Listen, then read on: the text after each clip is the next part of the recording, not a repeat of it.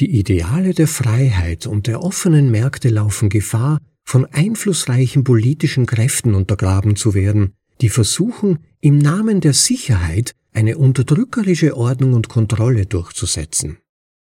Nicht jeder hat die Zeit, sich laufend die besten Bitcoin-Artikel durchzulesen. Aber zum Glück gibt es uns. Wir lesen sie dir vor.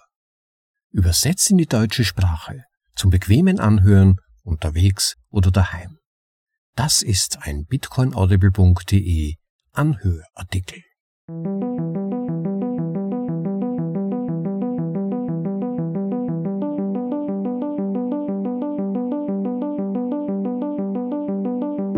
Die Audioversion des Besten im Bitcoin Space. Für euch in die deutsche Sprache übersetzt und danach vorgelesen. Zum bequemen Anhören, ob unterwegs oder daheim. Das ist bitcoinaudible.de und willkommen zur runden Folge Nummer 150. Ja, heute ist es soweit. Es wird gemunkelt, dass die SEC heute die ersten Bitcoin Spot ETFs in der USA genehmigen könnte. Ob es geschieht oder nicht, die ETFs werden von vielen Bitcoinern ersehnt, weil Number go up, also in anderen Worten bullish, nicht? Aber es gibt auch dunkle Wolken am Himmel.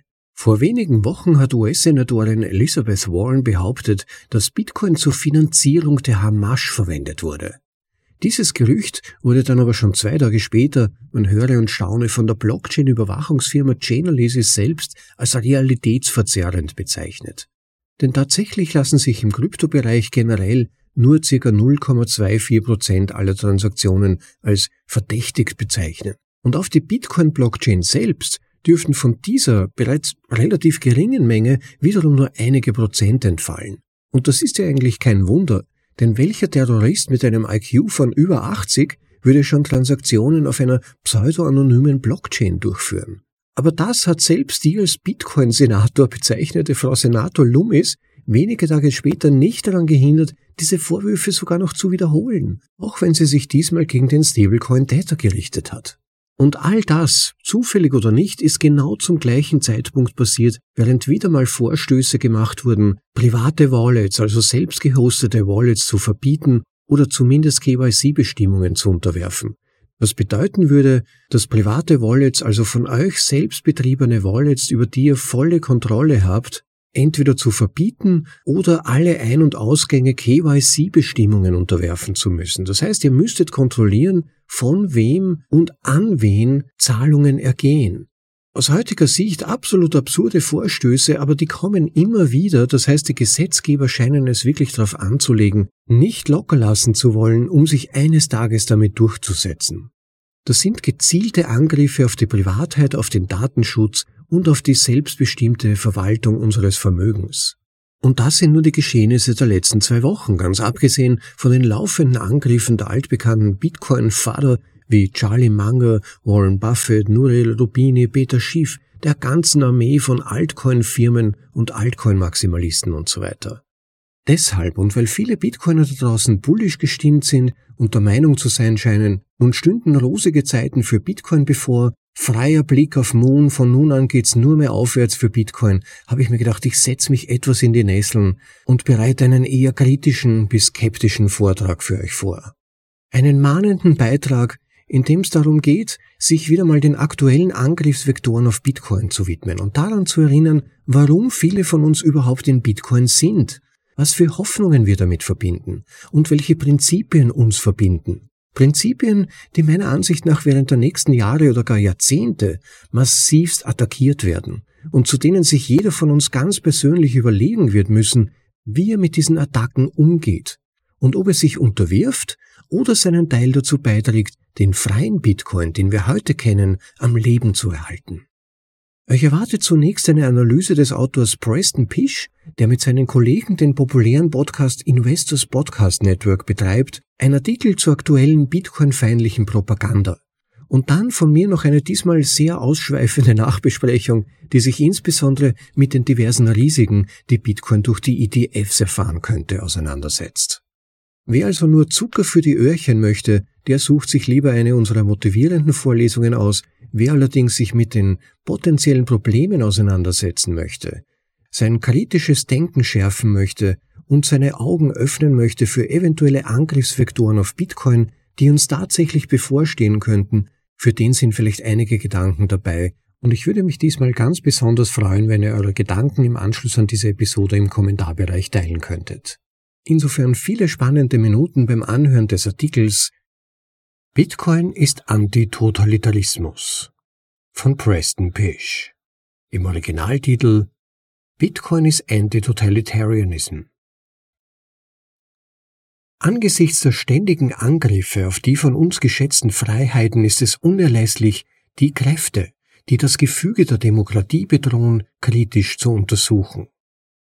Die Ideale der Freiheit und der offenen Märkte laufen Gefahr, von einflussreichen politischen Kräften untergraben zu werden, die versuchen, im Namen der Sicherheit eine unterdrückerische Ordnung und Kontrolle durchzusetzen.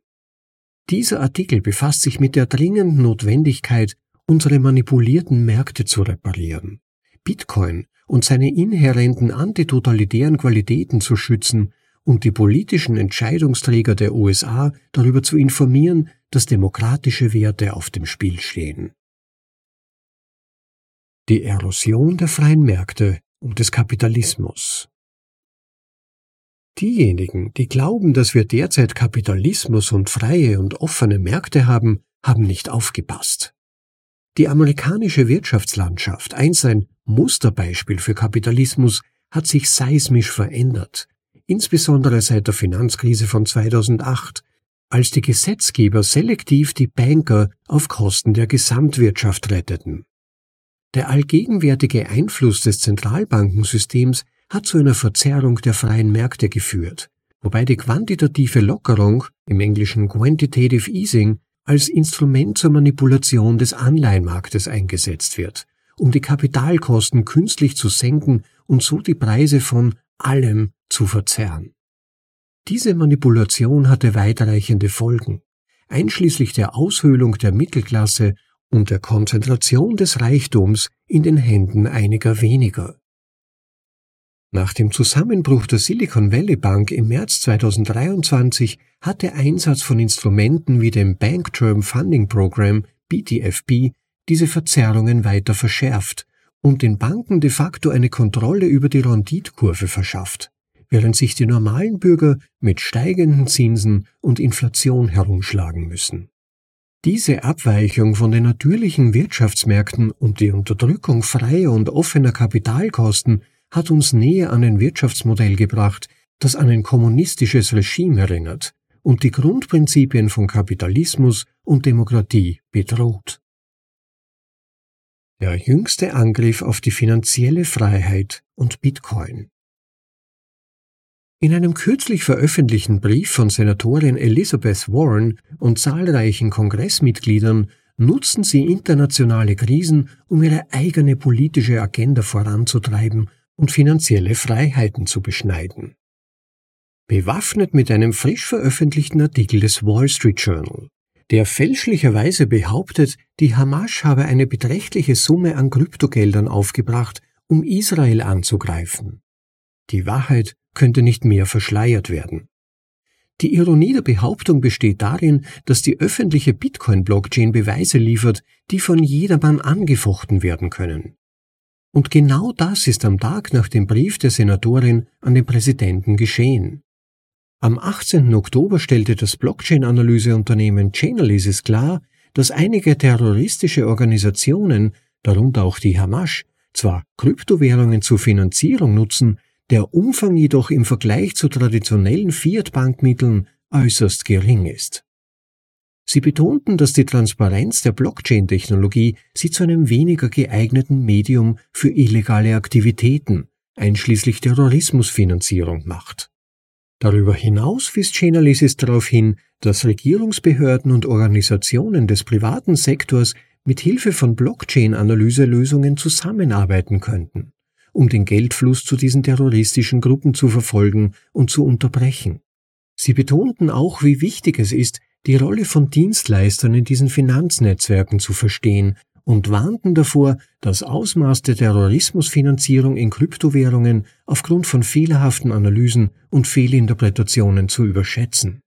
Bei näherer Betrachtung der von Chainalysis aufgedeckten Fakten wird immer deutlicher, wie der Brief von Senatorin Warren die Situation dramatisch verzerrt hat. Die detaillierte Analyse konzentriert sich auf eine bestimmte Adresse, die innerhalb von nur siebeneinhalb Monaten mehr als 1300 Einzahlungen und 1200 Abhebungen mit einem Gesamtzufluss von etwa 82 Millionen US-Dollar in Kryptowährung durchgeführt hat. Allerdings kann nur ein Bruchteil dieses Betrages, etwa 450.000 US-Dollar, mit einer Wallet in Verbindung gebracht werden, die mit terroristischen Aktivitäten assoziiert ist. Ein Hinweis von mir als Vorleser, die betreffende Quelle findet ihr wie immer im Originalartikel angeführt, die auf unserer Website beim Eintrag zu dieser Vorlesung verlinkt ist. Dies entspricht nur 0,3461 Prozent der angeblichen 130 Millionen Dollar, die in dem Brief behauptet werden. Eine erstaunliche Diskrepanz, die die trügerische Natur des Narrativs, das dem Weißen Haus aufgedrängt wird, offenlegt. Business Insider hat am 21. Oktober nicht nur berichtet, dass die Hamas mit einem Jahresbudget von 300 Millionen Dollar operiert, sondern ein erheblicher Teil ihrer Finanzierung stammt auch aus der Besteuerung von Importen nach Gaza sowie aus internationalen Verbindungen zum Iran. Einem Land, dem die US-Regierung im September 2023, nur einen Monat vor dem Angriff auf Israel, auf recht zweideutige Weise 6 Milliarden Dollar in Fiat-Währung zur Verfügung gestellt haben dürfte. Im Gegensatz zu Bitcoin, das einen öffentlich zugänglichen Prüfpfad bietet, werden die Bürger über diese umfangreiche Finanztransaktion im Unklang gelassen. Die Darstellung dessen, was tatsächlich veröffentlicht wurde, hängt stark davon ab, welches Nachrichtenorgan man nützt oder welches politische Interesse man verfolgt was oft zu voreingenommenen und eigennützigen Sichtweisen führt. Was für eine Ironie. Dieser krasse Gegensatz zwischen politisch manipulierten Zahlen und der transparenten Realität, die eine öffentliche Blockchain bietet, unterstreicht die dringende Notwendigkeit einer gründlichen, sachlichen Analyse und der Einführung von öffentlich überprüfbaren Geldeinheiten wie Bitcoin. Warum ist dies so besorgniserregend? Unüberlegte politische Reaktionen, die auf falschen Informationen und schlechter Berichterstattung beruhen, können langfristig verheerende Auswirkungen auf die wirtschaftliche Wettbewerbsposition der USA und vor allem auf die Freiheiten der Bürger haben.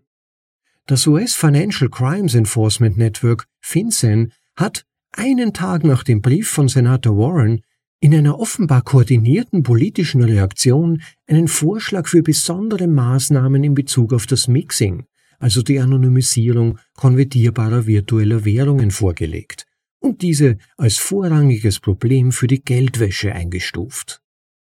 Ausgehend von allen im FinCEN-Vorschlag enthaltenen Informationen öffnet er die Tür für eine expansive Politik, die die Rechte von Individuen verletzt.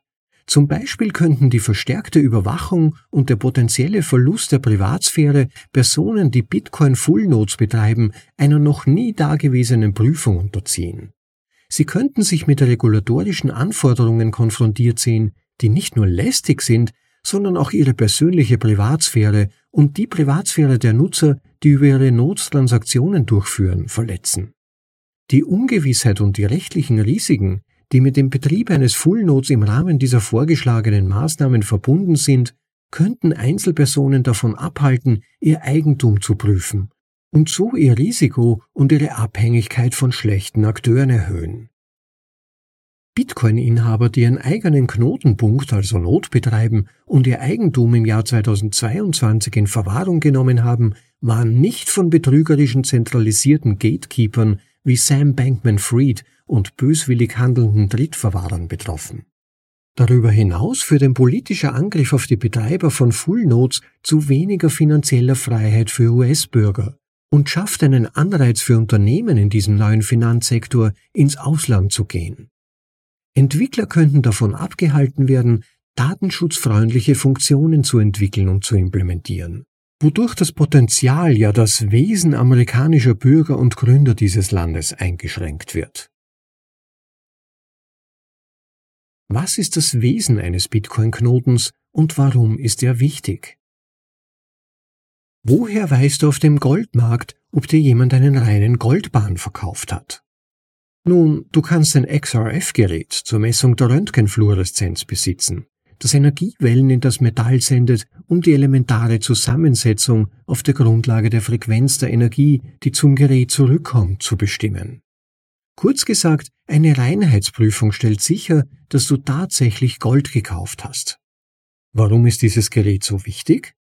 Wenn du Gold für eine Million Dollar kaufst, möchtest du doch sicher sein, dass es sich um echtes Gold handelt, oder? In Bitcoin wird diese Reinheitsprüfung durch einen sogenannten Full Node, also einen Knoten mit gespeicherter Transaktionsgeschichte im Netzwerk durchgeführt. Dieser Test kann an eine dritte Partei ausgelagert werden oder von einem selbst durchgeführt werden. Dieser Punkt ist von entscheidender Bedeutung.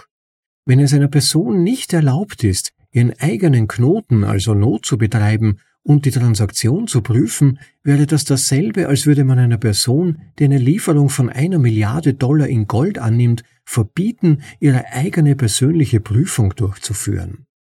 Da es sich bei Bitcoin um eine digitale Ware handelt, ist das Recht, die Transaktion zu überprüfen, unerlässlich, um die Freiheiten einer Person vor Betrug zu schützen. Der Vorschlag, ein solches Gerät zu verbieten, ist ein Votum für die autokratische Kontrolle durch die Regierung, auf Kosten der Rechte des Einzelnen, sich vor Dieben zu schützen. Da wir gerade bei diesem wichtigen Thema sind, Bitcoin ist die einzige Blockchain, die eine Codebasis hat, die klein genug ist, um es normalen Bürgern zu ermöglichen, sich ihren eigenen Not zu leisten und zu betreiben und unabhängige Prüfungen ihres Eigentums vorzunehmen und damit seine Legitimität und allgemeine Sicherheit zu gewährleisten. Kurz gesagt, Bitcoin ist anders. Bitcoin fördert individuelle Freiheiten, Souveränität und Freiheiten auf individueller Ebene. Eine Idee, die mit unserer Unabhängigkeitserklärung übereinstimmt.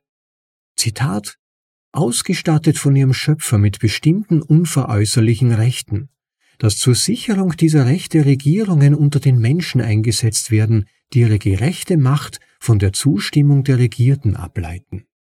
Ende des Zitats. Ein Aufruf zum Handeln.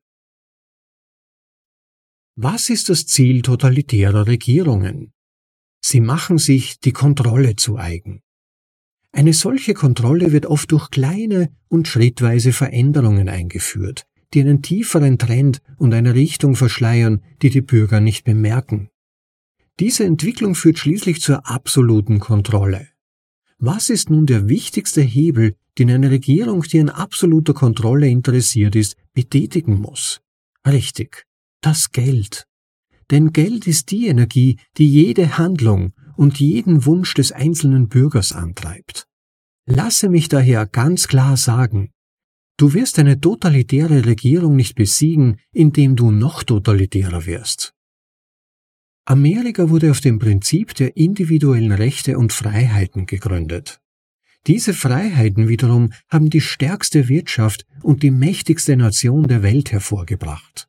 Es sind genau diese Freiheiten, die durch unüberlegte politische Entscheidungen gefährdet sind, die im Namen der Sicherheit deine individuellen Rechte abschaffen.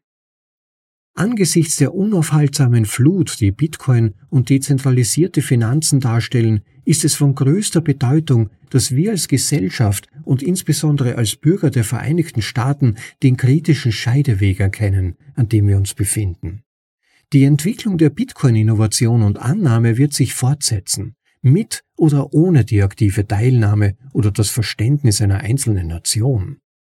Die Frage, die bleibt, ist, ob wir in dieser unausweichlichen finanziellen Evolution führend oder nachhinkend sein werden. Unsere geschätzten Ideale von Freiheit und offenen Märkten stehen auf dem Spiel. Wir müssen uns dringend für ein tiefes und nuanciertes Verständnis des Potenzials von Bitcoin einsetzen, um die finanzielle Freiheit in einer zunehmend digitalen Zukunft zu sichern.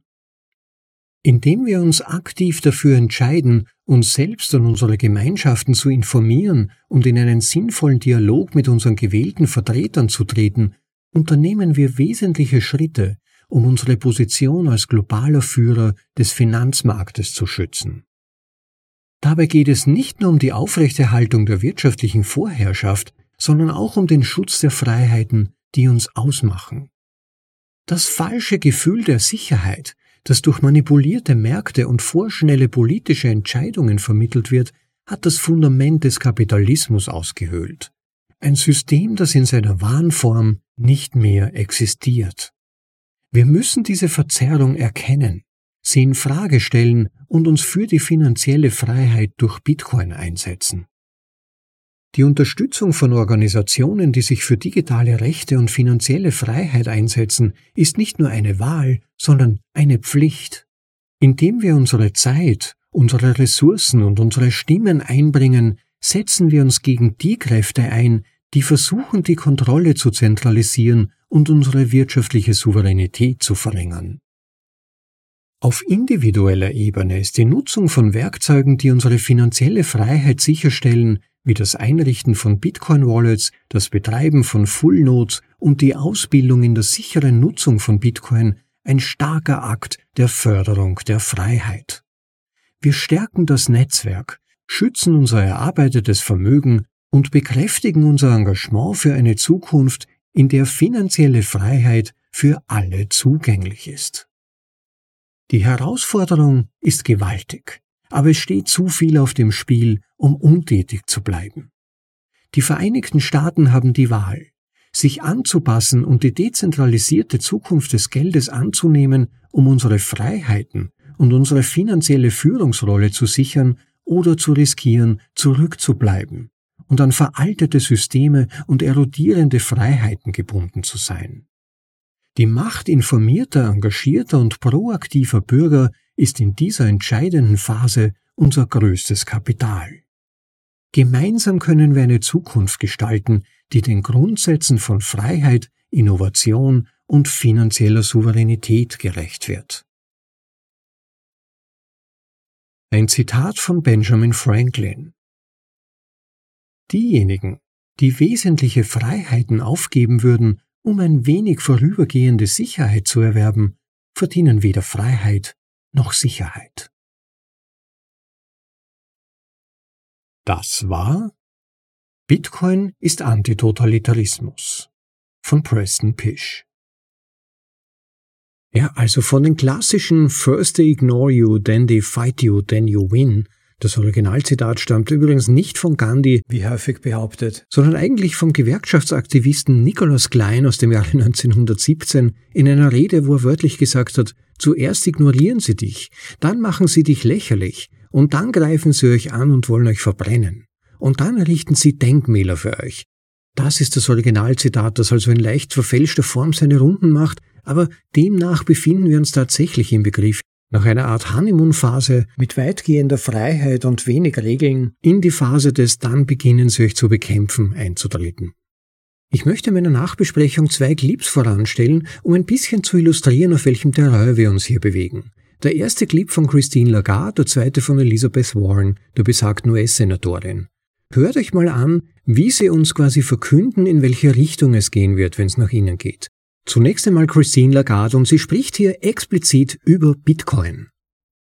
Terribly sorry, but this is an asset and it's a highly speculative asset, uh, which um, which has conducted some funny business and some interesting and totally reprehensible money laundering activity. And, and there has to be regulations and, and this has to be, uh, this has to be applied, uh, and, and agreed upon. It's a matter that needs to be agreed at a global level because, you know, if there is an escape, uh, that escape will be used. So I think it needs to be, to be, if, if, if anything, it shows that global cooperation, multilateral action is absolutely needed, whether it's initiated by the G7, moved into the G20 and then enlarged, but it's something that needs to be, uh, to be addressed. Ja, also Christine Lagarde behauptet hier wieder besseren Wissens, denn die entsprechenden Statistiken dürften ihr ebenfalls vorliegen, dass Bitcoin ein Problem der Geldwäsche hat. Nicht die Politiker Europas, nicht die Politiker der Europäischen Union, sondern Bitcoin bringt ein Problem der Geldwäsche mit sich. Und darum muss man sich kümmern. Und nebenbei stellt auch Bitcoin einen Ausweg für die Finanzmaßnahmen der EU dar und deshalb muss dieser Ausweg geschlossen werden, wie sie sagt. Denn wenn ein Ausweg existiert, dann würden ihn die Menschen benützen. Und das darf doch nicht sein, denn die Schäfchen müssen zusammengehalten werden, um von euch gut betreut zu werden, nicht Christine? Weiter geht's mit Elizabeth Warren. In einem Dialog vor dem US-Kongress mit einem Mitarbeiter der Regierung und achtet mal darauf, wie sich hier die beiden einander die Bälle zuwerfen. Dieser Dialog dürfte vorbereitet worden sein und es geht im Prinzip scheinbar nur darum, der Öffentlichkeit zu verkünden, wie über diese Thematik von Krypto allgemein in diesem Fall nachgedacht werden sollte. Auch hier wieder von der Realität weitgehend abgekoppelt. Die realen Zahlen sehen ja weitgehend anders aus, wie im Chainalysis Report herausgekommen ist. Aber das interessiert diese Leute nicht. Aber hört euch mal an, wie Elizabeth Warren, die in Bezug auf die US-Finanzen eine ganz wichtige Stimme hat, über die Sache denkt. Warren of Massachusetts is recognized. Thank you, Mr. Chairman. So big time financial criminals love crypto. Just last year, just in one year, crypto was the payment method of choice for international drug traffickers who raked in over a billion dollars through crypto, uh, North Korean hackers who stole 1.7 billion and funneled that money into their nuclear program, and ransomware attackers who took in almost $500 million. The crypto market took in $20 billion last year in illicit transactions. And that's only the part we know about. You know, that is a lot of fentanyl and heroin, a lot of help for Iran and Russia, and a lot of money leaking out to terrorists. And that is precisely what anti-money laundering rules are designed to stop. Now, Mr. Reiners, you've studied financial technologies, including crypto, for many years now. And before that, you worked as a regulator. Why do drug lords and human traffickers in countries like North Korea and Iran use crypto instead of banks and credit unions or even Western Union?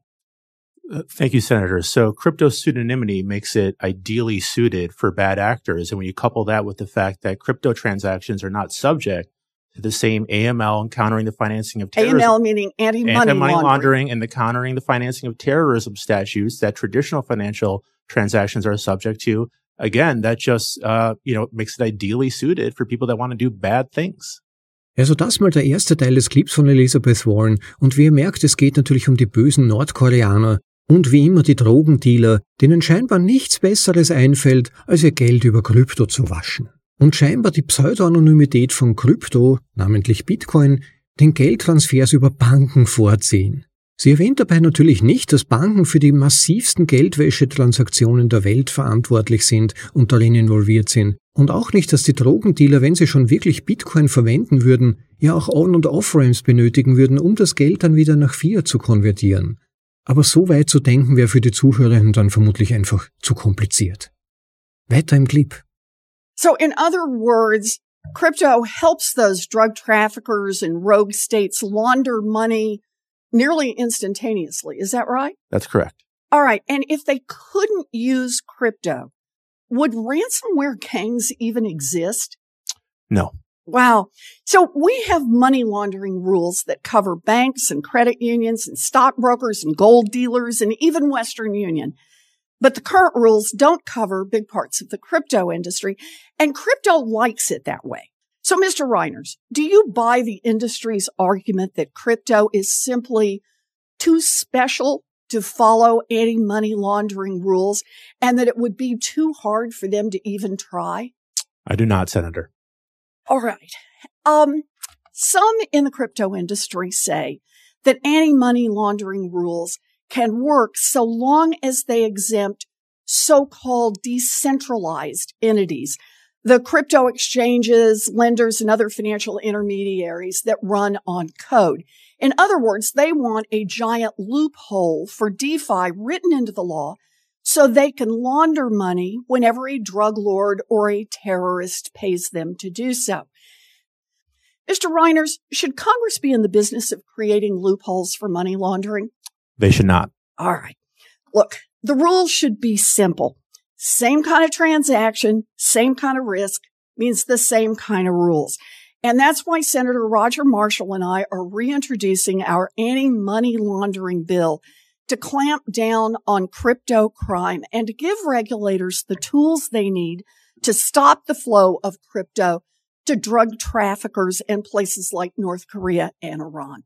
Thank you. Mr. Thank you, Senator Warren. Senator Haggerty. Tja, alles klar, nicht? Es geht ja auch nur um die bösen Terroristen. Wer etwas anderes denkt, ist vermutlich wieder einer dieser lästigen Verschwörungstheoretiker und Querdenker. Ja, also mich haben diese Vorfälle der letzten Wochen dann doch ein wenig nachdenklich gemacht, denn vordergründig scheint ja alles gut für Bitcoin zu laufen. Verbote sind ausgeblieben, Bitcoin ist im Prinzip sogar weitgehend reguliert und offiziell anerkannt, nun soll sogar in Kürze ein Spot-ETF, bei dem also reale Bitcoin hinterlegt werden müssen, bewilligt werden und so weiter. Es scheint alles gut zu laufen für Bitcoin. Und die meisten Bitcoiner, die man über Bitcoin reden hört, sind sich ihrer Sache auch tatsächlich völlig sicher. Sogar von niemand geringerem als Arthur Hayes, dem Ex-CEO von BitMEX, habe ich das letzte Woche in einem Interview gehört. Da hat er gesagt, das Einzigartige an Bitcoin sind die direkten Peer-to-Peer-Zahlungen. Niemand kann sie stoppen. Niemand kann dich daran hindern, in deinem Kopf zwölf Worte mitzunehmen. Und ja, das ist tatsächlich eine der revolutionären Eigenschaften von Bitcoin, die nahezu unangreifbar erscheinen lassen. Aber wer diesbezüglich vorsichtiger, weniger positiv ist oder einiges davon sogar in Frage stellt oder Angriffsszenarien gegen Bitcoin besprechen möchte, dem wird rasch vorgeworfen, faden zu wollen oder Bitcoin nicht zu verstehen. Aber meiner Ansicht nach ist das eine gefährliche Denkweise, wenn nur positives Denken erlaubt ist.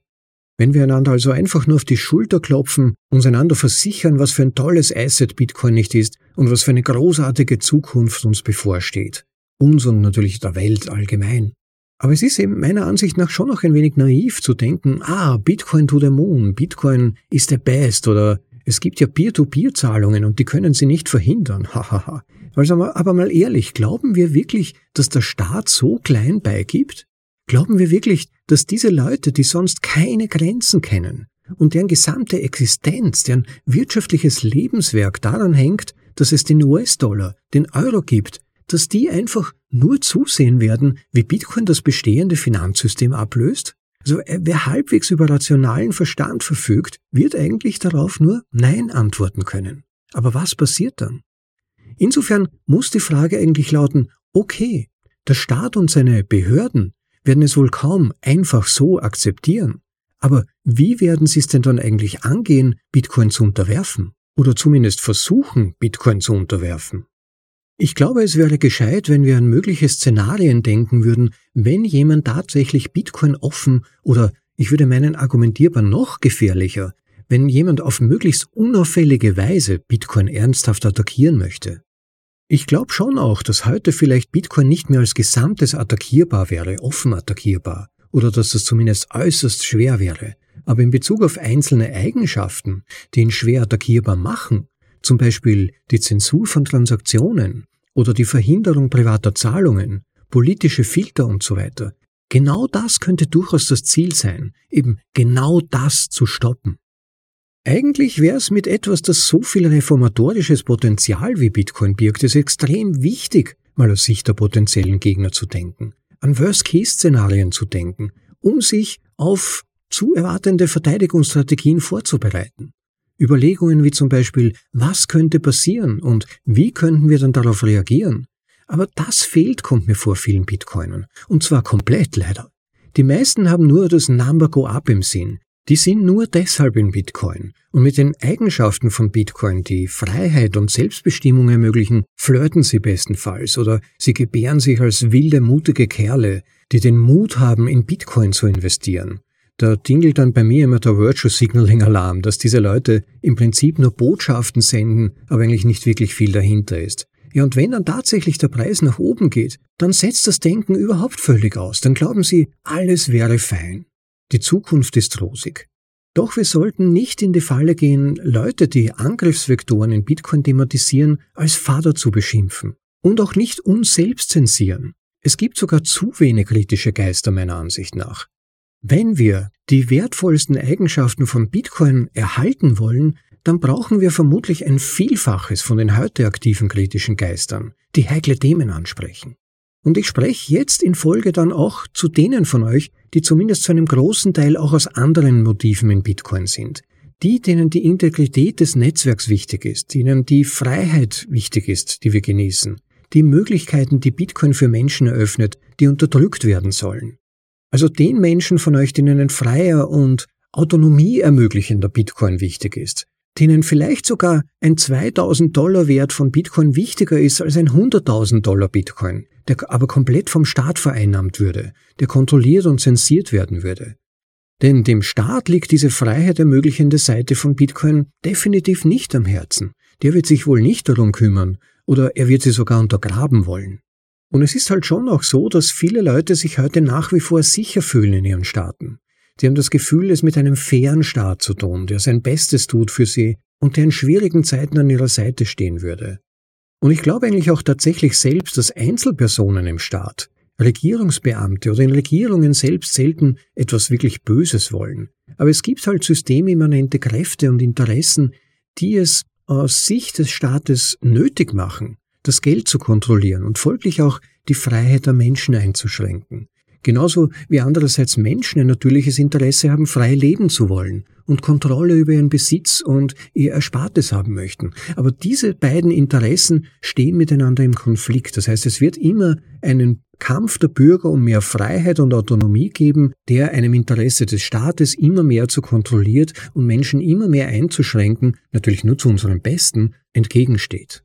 Und dann knallen diese Interessen mitunter heftig aufeinander, besonders dann, wenn der Staat instabil wird. Dann kommt es häufig zu Übergriffigkeiten und totalitären Maßnahmen. Wenn wir uns zum Beispiel an die Goldkonfiszierung erinnern oder die Tötung von Abtrünnigen vom US-Dollar-Standard, harte Strafen für Geldfälschung zum Beispiel, harte Strafen für sogenannte Staatsgefährdung, zum Beispiel wenn wir an die Reichsbürger denken. Damit ist nicht zu spaßen. Das ist nicht auf die leichte Schulter zu nehmen. Wenn man auch zum Beispiel an die Trucker-Proteste rund um Covid zurückdenkt, den Krieg um Russland mit Beschlagnahmungen von Eigentum von Russen oder das sogenannte Debanking, was de facto eigentlich eine Zerstörung der persönlichen Existenz der Betroffenen ist, gegen Systemkritiker wie zum Beispiel Nigel Farage und vielen anderen. Diese Dinge kommen vor und sie kommen schon heute vor. Das ist Teil unserer Realität. Und warum glauben wir, sollte das nicht auch rund um Bitcoin passieren? wenn man sich nicht an die jeweiligen Spielregeln hält, die aber ständiger Änderung und einer immer stärker zunehmenden Einschränkung unterworfen sind. Und da kann man nicht einfach nur an das beste Szenario denken, wie zum Beispiel ETF, wir werden alle reich, wunderbar, großartig, sondern man muss sich vorbereiten. Dann wird auch die Angriffsfläche minimal. Aber nicht nur die Developer von Bitcoin, sondern auch die Community, jeder von uns, bei Privatheit, Datenschutz und Autonomie ist das abhängig vom gesamten System, von allen Teilnehmern an diesem Netzwerk. Jeder von uns muss sich überlegen, was passieren kann, und zwar sowohl technologisch, sozial, aber auch finanziell. Und meiner Vermutung nach wird sich der Hauptangriffsvektor darauf richten, auf alles, was erlauben würde, Ausweichmöglichkeiten zu den staatlich erlaubten Varianten der Geldnutzung zu nützen. Also, dass man nicht mehr frei bestimmen kann, was man mit seinem erarbeiteten Geld tut, also werden sich da Angriffe zum Beispiel auf Nodes richten, auf die Knotenpunkte im Netzwerk, die persönlichen Wallets und Exchanges, wo man dann zwischen Fiat und Bitcoin wechseln möchte, aber auch vielleicht sogar Mining wegen der Kontrolle der Finanzströme. Darauf, glaube ich, sollten wir unser Hauptaugenmerk legen und schon jetzt überlegen, was diesbezüglich passieren könnte und wie man sich dann gegebenenfalls wehren oder Umgehungsmöglichkeiten finden könnte. Und zu den persönlichen Wallets, den Exchanges und so weiter gibt es ja sogar auch schon ganz klare Bestrebungen, diese Bewegungen ja weitgehend staatlicher Kontrolle zu unterwerfen. Da gibt es aktuelle Vorstöße der einschlägigen Behörden und ihr habt sie ja auch in den Interviews mit Christine Lagarde und Elizabeth Warren gehört.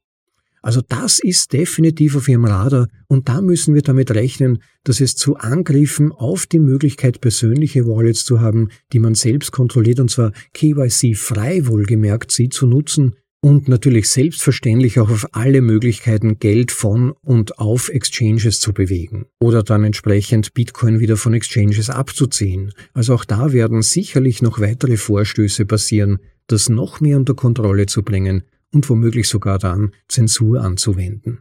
Eine Blockierung derjenigen Menschen, die sich nach Meinung des Staates etwas zu Schulden haben kommen lassen. Das mag durchaus berechtigt sein in vielen Fällen, aber mir machen eher die Fälle Kopfzerbrechen, wo es zum Beispiel nur um politische Erwägungen geht oder wo es darum geht, die Schäfchen irgendwo hinzuschubsen, wo man sie haben möchte.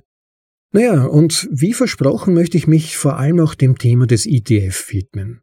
Es ist ja wohl nun wirklich nur eine Frage der Zeit, wann Spot-ETFs bewilligt werden in der USA und ab diesem Zeitpunkt sind dann im Prinzip die Schleusen geöffnet, dass sich massive Geldmengen in diese ETFs bewegen. Das heißt, der Bitcoin-Wert wird massiv steigen, aber auch natürlich die Möglichkeiten der entsprechenden Anbieter. Und wenn jetzt einige Kapitalriesen wie BlackRock in Bitcoin gehen möchten, und hier tatsächlich Bitcoin kaufen und hinterlegen müssen, und es liegen ja, soweit ich jetzt am aktuellen Stand bin, schon zwölf Applikationen vor oder vielleicht sogar mehr, dann kann das eben natürlich extrem interessant für die Preisentwicklung sein, wenn all dieses Geld in Bitcoin fließt. Also, wenn man nur auf die Preisentwicklung schaut, sind ETFs extrem positiv, sind ein bullischer Faktor. Aber wenn man es durchdenkt, könnten durchaus einige Probleme auf Bitcoin zukommen. Nehmen wir ruhig mal an, BlackRock launcht den riesigen ETF, der Preis zieht massiv an, natürlich mit einigen Auf- und Abschwüngen, aber es wird innerhalb von ein bis zwei Jahren ein neuer Price Range von, sagen wir, zwischen 100.000 und 200.000 Dollar etabliert. Die ETFs sind super erfolgreich und eines Tages sagt BlackRock, wisst ihr was? Es gibt da diese und diese Probleme und es wäre so viel einfacher, wenn wir die Regeln von Bitcoin ändern würden. Wir planen einen Hardfork der den Wert noch erhöhen könnte und für die Zukunft von Bitcoin gut wäre. Es wird ein Bitcoin, der sich an geltende Gesetze hält, der mehr Wert für unsere Kunden bringt. BlackRock bildet also einen Fork und schlägt damit eine Veränderung von Bitcoin vor. Das war auch wie Bitcoin Cash entstand übrigens. Das war übrigens auch wie Bitcoin Cash entstanden ist. Es gab dann Bitcoin Cash und Bitcoin, mit zwei separaten Wegen, die sie eingeschlagen haben, und ein Fork war, wie wir wissen, erfolgreicher als der andere. Aber was viele Leute bezüglich Hardforks oft vergessen, ist der Branding War. Also die Frage, was nun der offizielle, also der eigentliche Bitcoin ist. Die Frage, wer die Herzen und Hirne der Leute in der Welt, Leute wie dich und mich gewinnen wird. Und all die anderen User. Und die Exchanges, die Medien, die anderen Finanzunternehmen, die Miner, die Notbetreiber. In der Vergangenheit war es nicht schwierig für Bitcoin, diesen Verlauf zu gewinnen, kann man im Rückblick sagen. Denn Coinbase und alle wichtigen Player, die haben sich relativ rasch auf die Seite des Segwit Bitcoins geschlagen, den wir heute kennen. Und ab diesem Zeitpunkt war klar, wer siegreich aus diesem Hardfork hervorgehen würde. Aber denkt nun mal darüber nach und bedenkt, dass BlackRock nicht dazu da ist, um Dezentralisierung sicherzustellen oder die Autonomie der Bitcoin-User, BlackRock ist da, um mit den ETFs Geld zu machen. Die werden nicht für die Eigenschaften von Bitcoin kämpfen. BlackRock würde sich also nicht schwer tun zu verlautbaren, hey, das ist der bessere Bitcoin. Er hat Inflation, aber sie ist nur ganz gering. Er wird höhere Blockgrößen haben, aber es wird besser für euch sein und wir werden alle mehr Geld machen. Und wenn man die Regeln von BlackRock in deren ETF liest, dann liest man, BlackRock kann selbst selbst für dich als Kunde bestimmen, welcher Fork Bitcoin wäre. Du hast da nichts zu sagen, BlackRock entscheidet das für dich. Und du bekommst auch keine Coins aus dem anderen Fork, wenn du im ETF bist. Die nimmt sich BlackRock. Und machen wir uns keine Illusionen. BlackRock wird den Rest der Welt überzeugen, dass dieser BlackRock Fork der eigentliche Bitcoin der Zukunft sein wird. Wenn es Pfizer gelungen ist, die Welt und alle relevanten Institutionen davon zu überzeugen, dass es, dass eine ungetestete Spritze sicher und effektiv ist, dann wird es BlackRock auch gelingen, die Welt und alle relevanten Institutionen, die dranhängen, vom legitimen Fork zu überzeugen. Das wird vermutlich nicht schon in einem Jahr passieren, aber es wäre meiner Einschätzung nach nicht weit hergeholt zu erwarten, dass es nach fünf oder zehn Jahren spätestens passieren wird.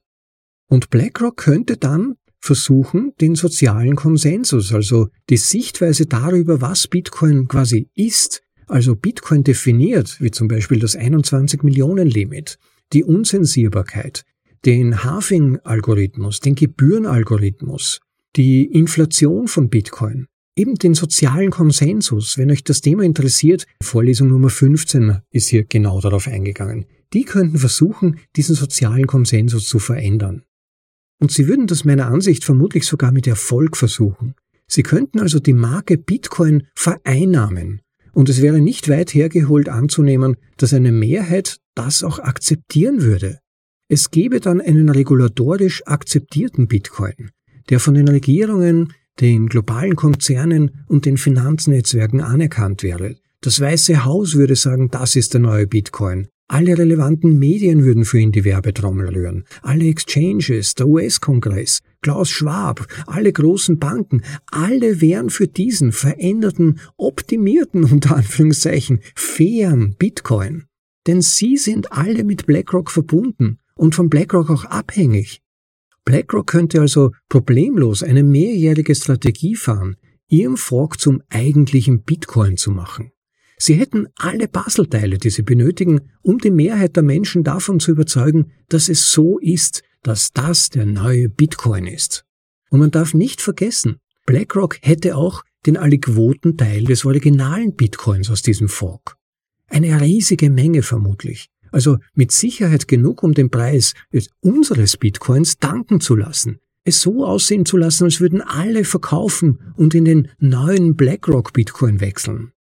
Da könnte also lange Zeit Chaos herrschen. Und BlackRock hat auch schier unbegrenzte Mengen an Fiat-Geld, auch das darf man nicht vergessen, die BlackRock zusätzlich mobilisieren könnte, um den eigentlichen Bitcoin schlecht aussehen zu lassen. Sie können sogar sagen, dass sie dabei im Interesse ihrer Shareholder agieren. Jetzt heißt das natürlich nicht, dass es unseren, also den alten unter Anführungszeichen, den alten Bitcoin nicht mehr gäbe. Der würde weiter existieren vermutlich. Aber der alte Bitcoin wäre nun Bitcoin Cash. Wir wären die Bitcoin Cash Guys. Wir würden ein Jahr lang schreien, aber wir sind der echte Bitcoin, wir sind der echte Bitcoin. Aber es würde plötzlich viel uninteressanter wirken. Und dann würden die meisten von uns, behaupte ich mal, kapitulieren und zu schreien aufhören. Es wäre ein Desaster für die Freiheit und die Autonomie, wenn das passieren würde, weil die weil die Adoption auf der Welt, die Adoption des eigentlichen Bitcoin auf der Welt massiv zurückgeworfen wäre. Es würde dann nur mit der vermutlich relativ kleine Teil der Community übrig bleiben, für den Freiheit und Autonomie wirklich am wichtigsten sind. Und der Rest, der würde den hohen Preis bevorzugen und sich vermutlich selbst einreden, es wäre dadurch jetzt noch mehr Effizienz, noch mehr Gerechtigkeit, eine neue Technologie bei dem neuen Bitcoin. Sie würden dem Mainstream folgen wie das meistens bei allen kritischen Fragen immer 70 bis 80 Prozent der Menschheit tun. Aber natürlich gibt es auch potenziell positive Aspekte. Natürlich hätte jeder mit eigener, also Non-Custodial Wallet, also wenn man seine Bitcoin nicht auf einem Exchange oder im ETF liegen hat, ja, dann hätte man ja eigentlich beide Coins nach dem Fork in seinen Wallets.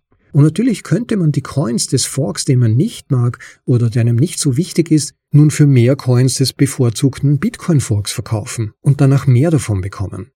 Aber wenn man voll auf den 21 Millionen Bitcoin setzen würde, den nicht BlackRock Bitcoin, dann könnte sein, dass dieser einige Zeit später ja schwarz gelistet wird oder sogar illegal wird. Es könnte eine regelrechte Kampagne folgen, dass jeder, der noch den alten Bitcoin nutzt, etwas Schlechtes tut etwas möglicherweise Illegales. Und dieser Bitcoin müsste gestoppt werden im allgemeinen Interesse, im Interesse der Gesellschaft oder der Stabilität unserer Finanzwirtschaft oder für die armen Menschen, die sonst kein Steuergeld bekommen könnten, weil die bösen Bitcoiner alle Schlupflöcher nutzen würden. Und wieder brauchen wir nur an Covid zurückdenken. Diese Menschen haben damals die Welt überzeugt, dass wenn man nicht exakt den Vorgaben folgt, dass man dann asozial ist, dass man ein Feind der Gesellschaft ist, dass man etwas Verbotenes tut. Und noch dazu ging es ja jetzt dann um Geld. Also es wird sogar noch leichter, die Leute zu vereinnahmen, weil es jetzt nicht mehr nur um ihre Gesundheit geht, damit kann man ja noch herumspielen, sondern jetzt geht es ums Eingemachte, um ihr Geld. Und die bei weitem meisten Leute, wie ihr euch erinnert, folgten damals den Vorgaben. Und deshalb werden sie das wohl auch dann tun. Es besteht überhaupt kein Zweifel daran aus meiner Sicht. Man sollte also nicht nur kurzfristig denken, hey gut, ich habe beide Coins, sondern auch an drei bis zehn Jahre danach. Was passiert, wenn eine solche Stigmatisierung des originalen Bitcoins beginnt? Was machen wir dann? Was machen wir als Community? Aber was mache auch ich selbst? Wie werde ich mich dann verhalten? Und auch da denken, wie mir oft vorkommt, viele zu wenig weit oder halt nur an sich selbst und ihre kurzfristigen Gewinnmöglichkeiten. Aber wer denkt an die Generation unserer Kinder und deren Kinder? Wo führt das alles hin? Wenn wir nicht die Möglichkeit zur Selbstbestimmung für uns selbst verfechten und erhalten, wie sollten es unsere Kinder und Kindeskinder tun? Nehmen wir ihnen da nicht alle Möglichkeiten? Wir sollten an die nächsten 50, 100 Jahre denken. Was wir heute tun, wie wir uns heute verhalten, wird die Zukunft beeinflussen. Ja, und viele Bitcoiner werden sicherlich sagen, hey, die Block Size Wars, die haben doch gezeigt, dass die User die Kontrolle haben, die Not so etwas verhindern können. Aber damals waren es eben einige Unternehmen gegen eine riesige Zahl von Usern.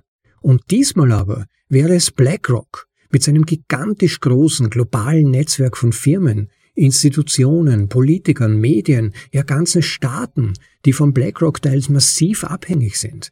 Das sind ganz andere Machtverhältnisse.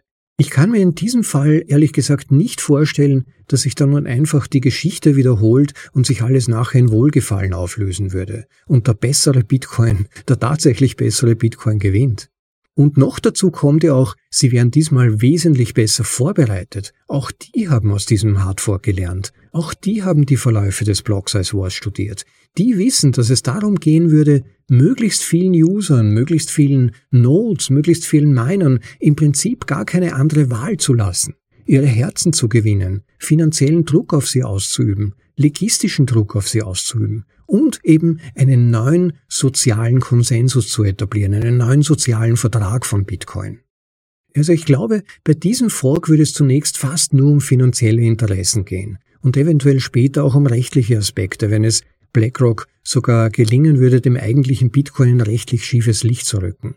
Das heißt, jedes Unternehmen, das auch nur irgendwie mit BlackRock finanziell verbunden ist, wird es vermeiden, sich mit dem gigantischen Finanzgorilla BlackRock anzulegen und ihre Kunden auf ihrem Weg zum eigentlichen Bitcoin zu helfen. Also wer das glaubt, dass dann Exchanges ihre Kunden noch weiterhin unterstützen, den unter Anführungszeichen bösen alten Bitcoin zu nutzen, der könnte eine Überraschung erleben. Ganz zu schweigen davon, dass sich diese Unternehmen dann ja gegebenenfalls auch mit den Regierungen, den Medien und so weiter anlegen müssten. Sie wären dann Helfershelfer dieses alten, überholten, nach der Message der Medienkampagne Bitcoin. Also ich glaube nicht, dass die dagegen angehen werden. Kein profitorientiertes Unternehmen kann sich das leisten. Also ich befürchte, die Geschichte wird sich dann nicht wiederholen. Und die von den Grundwerten von Bitcoin überzeugten User werden sich ganz, ganz schwer tun, sich dagegen die Masse, die nur am Geld und ihrem Image interessiert ist, durchzusetzen. Ich befürchte, das wird nicht passieren, sondern da wird eine lange, ganz schwierige Phase auf uns zukommen.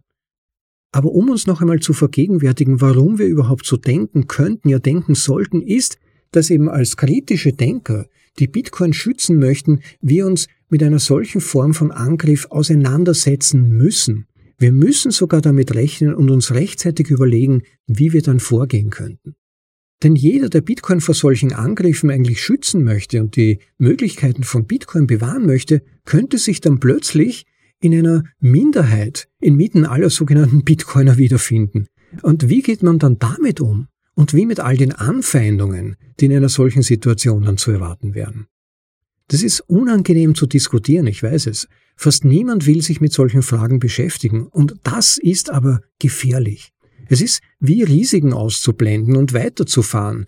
Der Motor knirscht, aber man fährt weiter, als gäbe es keine Gefahren. Die meisten bleiben lieber beim Träumen von einer blühenden Bitcoin-Zukunft, kommen mir vor, und einer schrittweisen Etablierung von Bitcoin im Wirtschaftssystem, einer unvermeidlichen Hyperbitcoinisierung, so als würde sich das bestehende System einfach Bitcoin unterordnen und nichts dagegen tun. Aber zu denken, äh, die Regierungen und die Finanzwelt würden sich einfach unterordnen ohne jegliche ernsthafte, ernsthafte wohlgemerkt Versuche, Bitcoin sich einzuverleiben oder sich dieses Projekt zu unterwerfen und zu entwaffnen gewissermaßen, also ihm seine wesentlichen Eigenschaften zu entziehen, das ist vielleicht doch etwas naiv, gefährlich naiv.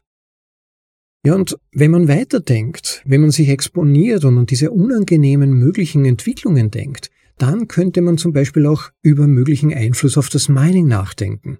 Bereits jetzt hat BlackRock relativ viel Einfluss in diesem Bereich und könnte Druck auf Miner ausüben, sich gewissen Regeln zu unterwerfen. Und bei diesem speziellen Aspekt kommt ja auch noch dazu, dass Mining-Unternehmen äußerst profitorientiert sind. Die operieren meistens mit geringen Gewinnspannen. Das heißt, die werden da nicht herumspielen, sondern die werden für die Chain minen, die die höchsten Gewinnaussichten verspricht und bei der sie keine Probleme erwarten.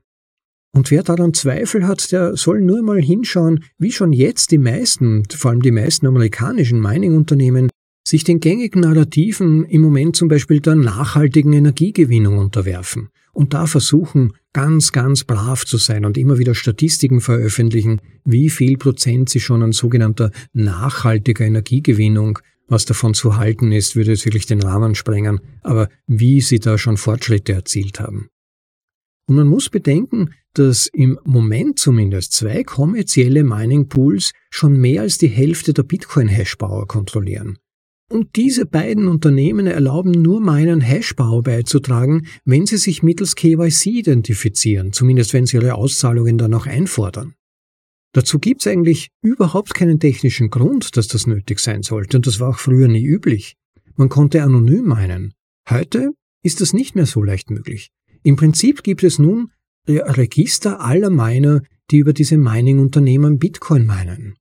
Diese jungfräulichen Coins, wie sie oft bezeichnet werden, sind also in Wirklichkeit, die meisten davon zumindest, identifiziert. Das heißt aber auch, die Behörden wissen, wer meint, und sie können auch Druck auf diese Personen und Firmen ausüben, zum Beispiel die Transaktionen bestimmter Adressen nicht mehr zu verarbeiten. Und das wird auch bereits gemacht, soweit wir wissen. Nun gibt's aber natürlich auch andere Mining Pools und es besteht natürlich durchaus auch noch eine gute Chance, dass auch diese Transaktionen gemeint werden. Diese Transaktionen meine ich, die eben nicht KYC verifiziert sind oder die nicht staatlichen Vorgaben oder der gängigen politischen Vorgabe entsprechen. Aber es könnte halt länger dauern, bis diese Transaktionen gemeint werden und im Blöcke Eingang finden, vielleicht Tage oder Wochen.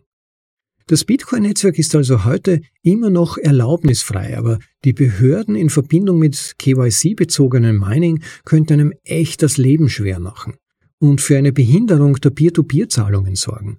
Und das ist eine Entwicklung, die wir schon jetzt sehen.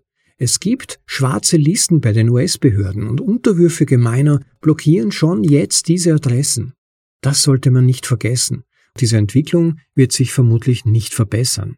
Und wenn sie so weitergeht, dann wird man sich irgendwann auf ja, wilde Miner verlassen müssen, die gegen den KYC-Druck aufbegehren. Und es wird halt eben, wie erwähnt, längere Confirmation Times für Leute geben, die diese Hürden umgehen möchten. Und vermutlich werden auch die Gebühren dann höher sein, die man dann für solche Transaktionen bezahlen muss, um sie in Bitcoin-Blöcken unterzubringen.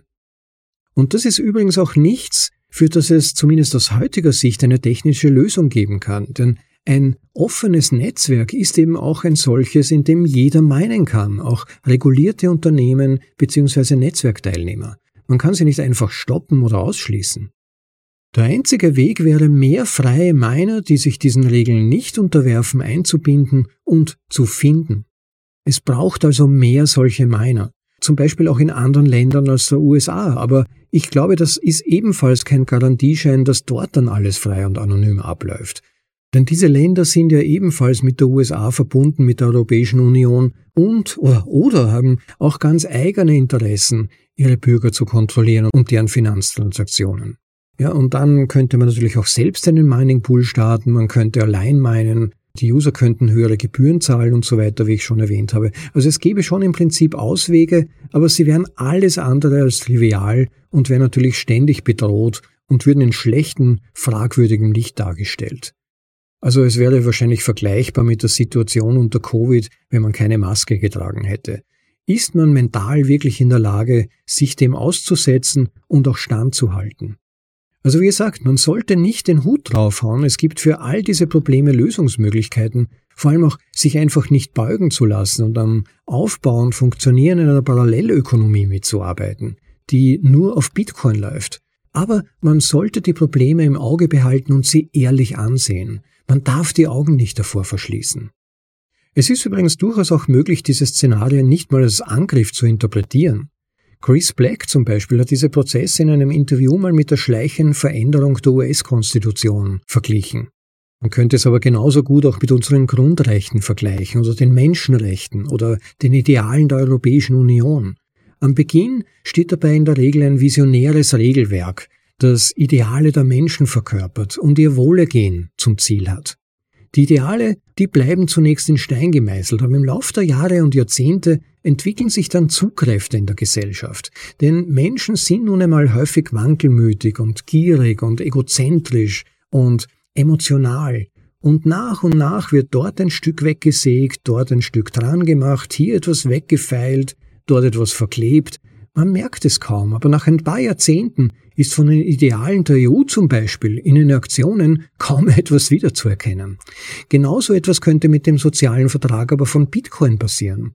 Man macht hier ein paar Abstriche, weil es einfach mehr Gewinn bringen könnte, dort ein paar Abstriche, weil der Gesetzgeber es so will und man keine Strafe zahlen möchte, dann im Bereich der XY Kompromisse, weil man sonst aus dem Pool geworfen würde und plötzlich ist von den wichtigsten Angeboten Bitcoins bezüglich Freiheit und Autonomie fast nichts mehr übrig.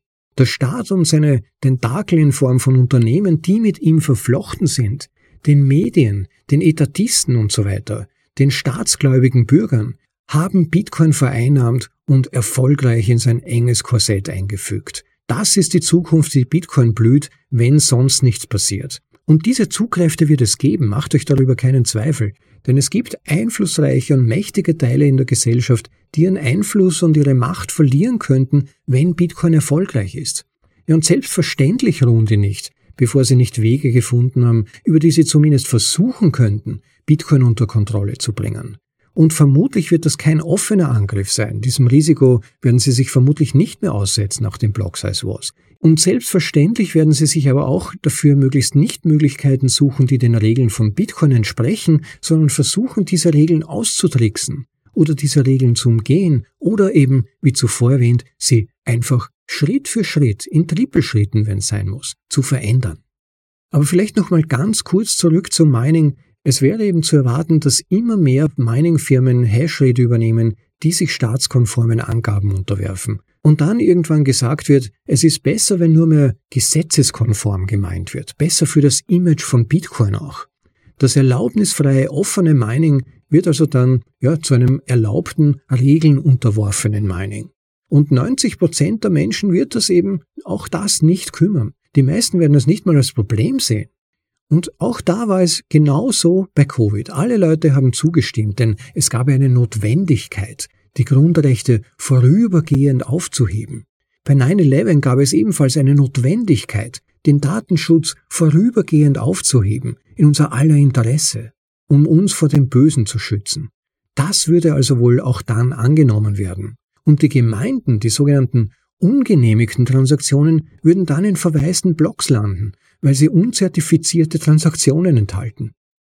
Aber wie gesagt, all dies würde nicht die Bitcoin-Bewegung zerstören oder unsere Chain, die sich nach wie vor an die Grundprinzipien des eigentlichen Bitcoins halten würde. Aber die Tyrannei durch die Mehrheit ist ein realer Faktor und könnte Bitcoin, dem eigentlichen Bitcoin, um Jahrzehnte zurückwerfen oder gar dauerhaft in eine Art Schattensystem verwandeln.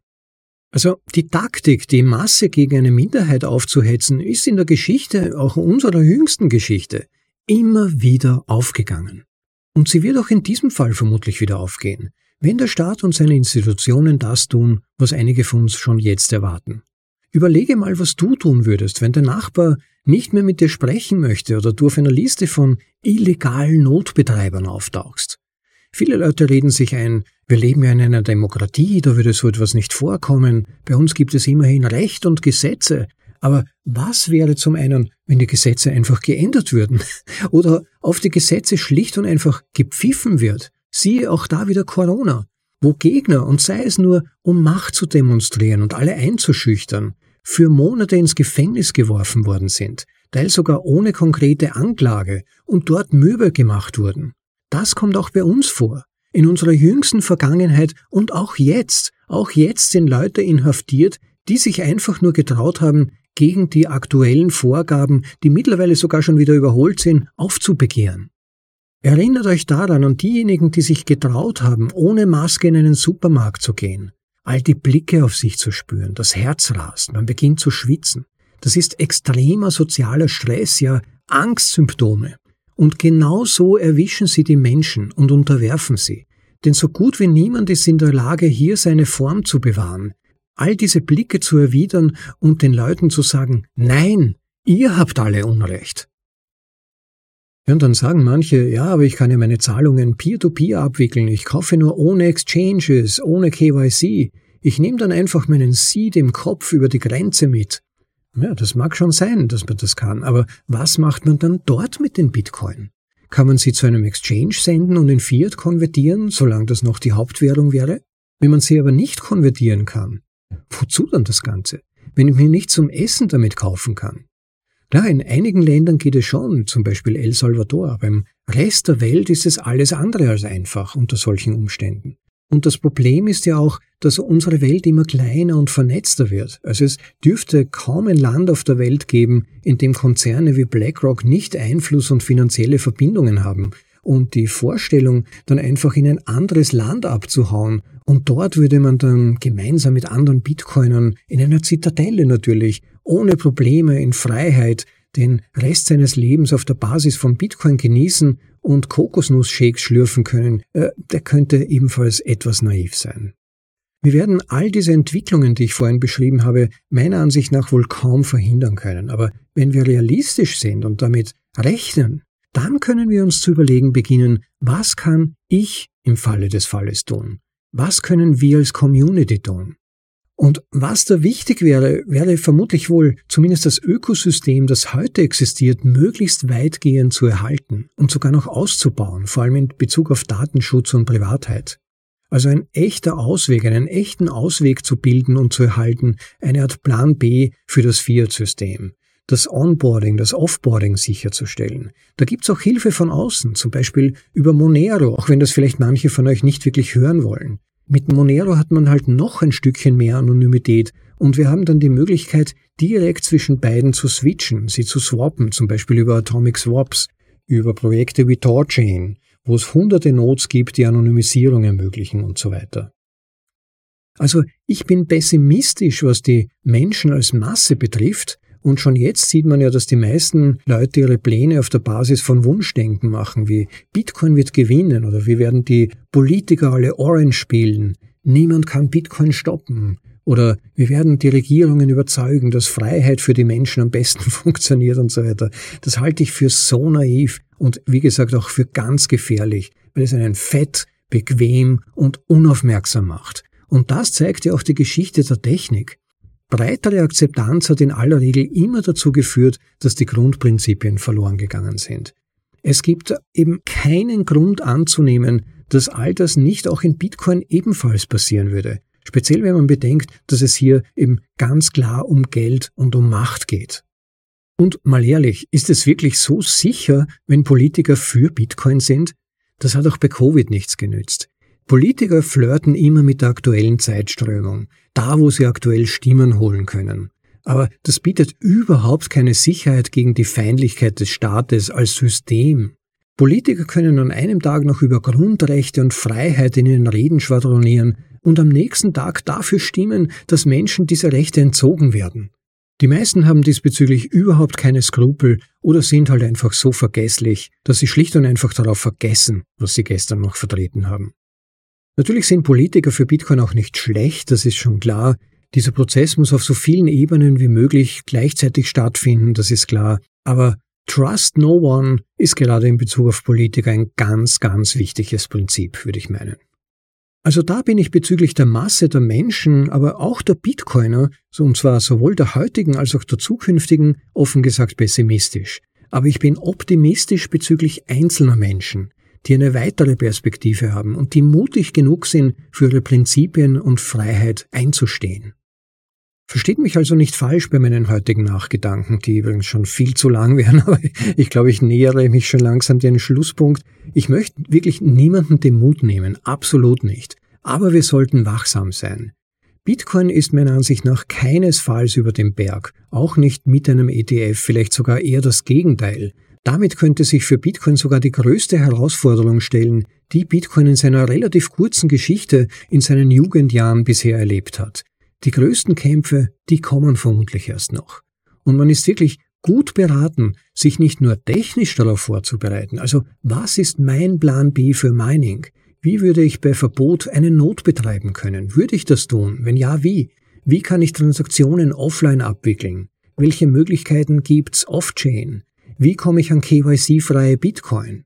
Auch mental und sozial, sich zu vernetzen, seinen Teil zum Aufbau einer Parallelwirtschaft, einer Kreislaufwirtschaft beizutragen. bei der Bitcoin dann das verwendete Geld ist.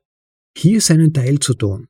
Und natürlich sollten wir auch alle zum allgemeinen Orange-Billing beitragen, andere von Bitcoin zu informieren, ihnen beim besseren Verständnis von Bitcoin zu helfen und eben nach Möglichkeit unseren Teil zu tun, um sie von den Vorteilen eines freien und autonom machenden Bitcoins zu überzeugen.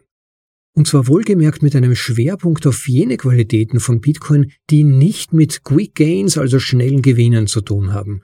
Das mag im Moment ein angenehmer Nebeneffekt sein, aber wenn es nur darum geht, dann hat Bitcoin eigentlich im Prinzip schon verloren. Zumindest der heutige Bitcoin, den wir alle schätzen. Wen das Thema Orange Billing interessiert, dem kann ich übrigens unsere Vorlesungen zu diesem Thema sehr ans Herz legen. Geht einfach auf unsere Website bitcoinaudible.de und sucht dort nach Orange Billing. Da gibt's drei bis fünf Vorlesungen, die sich mit diesem Thema explizit auseinandersetzen und entsprechende Tipps liefern. Wie andere zum Thema Bitcoin, speziell für solche Leute, die Bitcoin noch nicht kennen oder vor allem negative Gerüchte darüber gehört haben, wie ihr die am besten abholen könnt. Ja, also mit Bitcoin haben wir wenigstens Optionen, aber die weitere Entwicklung einer möglichen Hyperbitcoinisierung könnte eben durchaus holprig sein und so gar nicht wie im Bilderbuch versprochen, mit ein paar Kurs auf und abs, direkt to the moon ultimativ und dann als neureicher Edelmann bequem von seinen Bitcoin-Vermögen leben zu können. Auf dem Weg zu einer solchen Zukunft, da könnten noch deutlich, deutlich schwierigere Hürden zu nehmen sein, als wir sie bislang erlebt haben. Aber kurzfristig ist Bitcoin definitiv einer der besten Auswege und Hebel gegen Fiat-Entwertung, die wir haben. Und man sollte jedenfalls darin exponiert sein, zumal ja, äh, wie gesagt, selbst wenn in drei, fünf, zehn Jahren einer der großen ETFs oder gar alle zusammen einen Fork zustande bringen würden, man dann Coins beider Forks haben würde. Man sollte also unbedingt Bitcoin halten und zwar selbst in der eigenen Wallet, keinesfalls auf einem Exchange und natürlich auch schon in gar keinem ETF. Und sich dann mal zurückzulehnen, in der Sicherheit bestens abgesichert zu sein für die aktuelle Stufe der Eskalation. Wir sollten teilnehmen an der Diskussion über Risiken und so lange bohren, bis wir neue, gute Ideen gefunden haben, diese Risiken maximal in den Griff zu bekommen. Über potenzielle Probleme zu sprechen, das sollte doch eigentlich gerade bei Bitcoin nichts Negatives sein und abgelehnt werden, sondern gehört meiner Ansicht nach zur wichtigsten Grundvoraussetzung, vorausschauend zu sein, und Bitcoin langfristig resilienter, widerstandsfähiger zu machen. Ja, das waren mal meine nicht so euphorischen, vielleicht eher warnend klingenden Worte und sie waren ja auch tatsächlich so intendiert, denn ich glaube wirklich, wenn wir uns nur auf den Rücken legen und uns treiben lassen, dann werden wir in eine nicht so gute Richtung treiben bzw. getrieben. Insofern bleibt wachsam, Leute, und vielleicht ein kleines Stück Entschuldigung, dass diese Jubiläumsfolge zu einer eher nachdenklich machen, vielleicht nicht so positive Gefühle verursachenden Folge wurde. Aber so ist es halt. Ich wollte euch und gleichzeitig mich selbst konfrontieren und ihr kennt mich als jemand, der ein absoluter Bitcoin-Bulle ist und ein Bitcoin-Maximalist und überzeugt von den Möglichkeiten Bitcoins. Aber wir müssen eben auch wachsam bleiben. Wir müssen aufpassen, dass diese geniale Entwicklung, dieser Durchbruch, der den Verlauf, ja vielleicht sogar der gesamten Menschheitsgeschichte beeinflussen könnte, dass wir diesen Schatz schützen und ein wachsames Auge drauf haben, dass seine wesentlichsten Qualitäten auch in Zukunft erhalten werden. Und sei es auch gegen vorübergehenden Widerstand und während schwieriger Zeiten. Ja, Respekt an alle, die bis hierhin durchgehalten haben. Vielen Dank für eure Aufmerksamkeit. Ich hoffe, es war für euch etwas dabei. Wenn ihr dieses Thema diskutieren wollt, würde ich mich wirklich freuen, wenn ihr eure Gedanken in den Kommentaren teilt oder vielleicht sogar auch die Diskussion in eure Gruppen trägt, wo, soweit ich es beobachte, eigentlich nicht über dieses Thema diskutiert wird.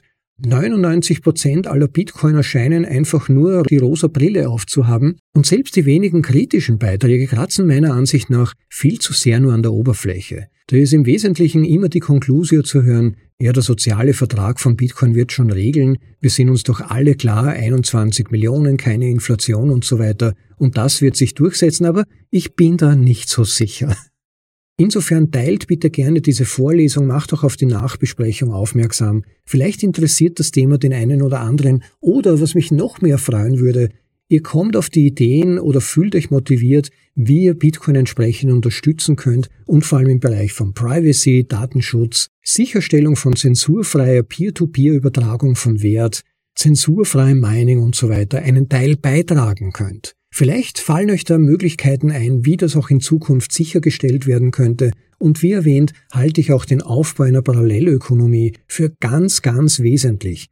Denn wenn der unter Anführungszeichen freie Bitcoin irgendwann einmal tatsächlich zumindest vorübergehend illegalisiert werden sollte, wie können wir dann nach wie vor es als Zahlungsmittel benutzen? Denn nur dann würde Bitcoin am Leben bleiben, wenn er auch tatsächlich weiterhin genutzt wird. Und dafür braucht es engagierte Bitcoiner, die ihre Dienstleistungen und Waren auch über Direktbezahlungen mit Bitcoin direkt peer-to-peer -peer anbieten. Überlegt mal, ob ihr das in eurem Bereich für möglich haltet und wie ihr es dann auch umsetzen könntet. Jetzt muss ich mich wirklich am Riemen reißen, dass ich nicht noch weitere Diskussionspunkte eröffne. Vielen Dank für Ihre Aufmerksamkeit und bitte noch einmal meine Bitte wie immer am Ende der Vorlesungen. Bitte unterstützt unseren Podcast. Er lebt von euch. Wir haben ja nach wie vor keine Werbepartner, wir haben keine Sponsoren. Ich habe im Moment mörderisch viel um die Ohren, werde vielleicht auch nicht jetzt unmittelbar gleich wieder dazu kommen, die nächste Folge aufzunehmen. Und da motiviert mich dann halt doch immer, wenn jemand auch Wert zurückgibt, gemäß dem Value for Value Prinzip, von dem ihr mittlerweile sicher schon gehört habt. Value for Value, wenn ihr Wert erfahrt durch etwas, gebt bitte auch Wert zurück.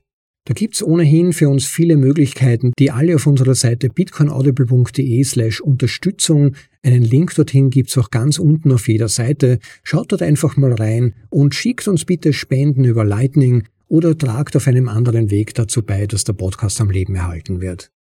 Wie erwähnt, gibt's auch nicht finanzielle Möglichkeiten. Klickt einfach mal auf die Seite und schaut rein oder nutzt schlicht und einfach den Link im Begleittext zu dieser Episode, um uns direkt Sites zu schicken.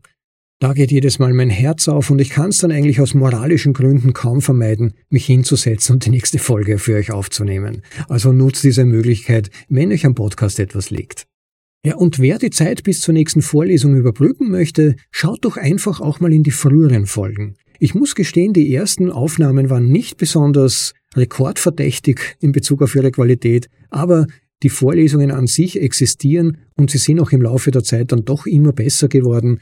Jedenfalls sollten sie von thematischem Interesse sein, weil ja doch immer aus meiner Sicht wichtige Themen davon berührt werden, selten nur tagesaktuelle Themen. Insofern klickt euch doch mal durch, entweder nach dem Zufallsprinzip oder eine nach der anderen und hört auch in die früheren Folgen rein. Ich traue mich sagen zu können, dass da sicher einige darunter sein werden, die euch im Verständnis von Bitcoin weiterbringen. Und natürlich empfehlt den Podcast gerne auch an andere, wie erwähnt. Jetzt nicht nur die heutige Folge, sondern auch den Podcast allgemein. Ich höre wirklich sehr, sehr oft, dass er noch viel zu wenig bekannt ist und man sogar, obwohl es ihn jetzt schon über ein Jahr lang gibt, erst überraschend darauf gestoßen ist. Insofern tut bitte auch euren Teil, helft uns noch bekannter zu werden und auf diese Weise noch mehr Menschen die Möglichkeit zu geben, Bitcoin fundamental besser zu verstehen, wie ich ja durch die Vorlesungen, die wir hier anbieten, erhoffe, und damit zur Durchsetzung von Bitcoin nicht nur als Zahlungsmittel und Wertspeicher, sondern auch als Escape, als Ausweg zum Fiat-System.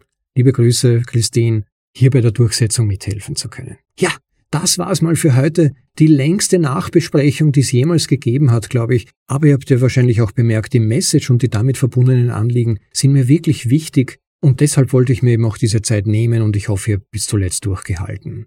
Wenn ja, dann freue ich mich, wie gesagt, über eure Kommentare, Anregungen, kritischen Gedanken, vielleicht die eine oder andere Idee, die ihr mit anderen teilen wollt diesbezüglich. Natürlich auch Anerkennung und Lob immer willkommen, aber durchaus auch Anregungen, wie man es besser machen könnte.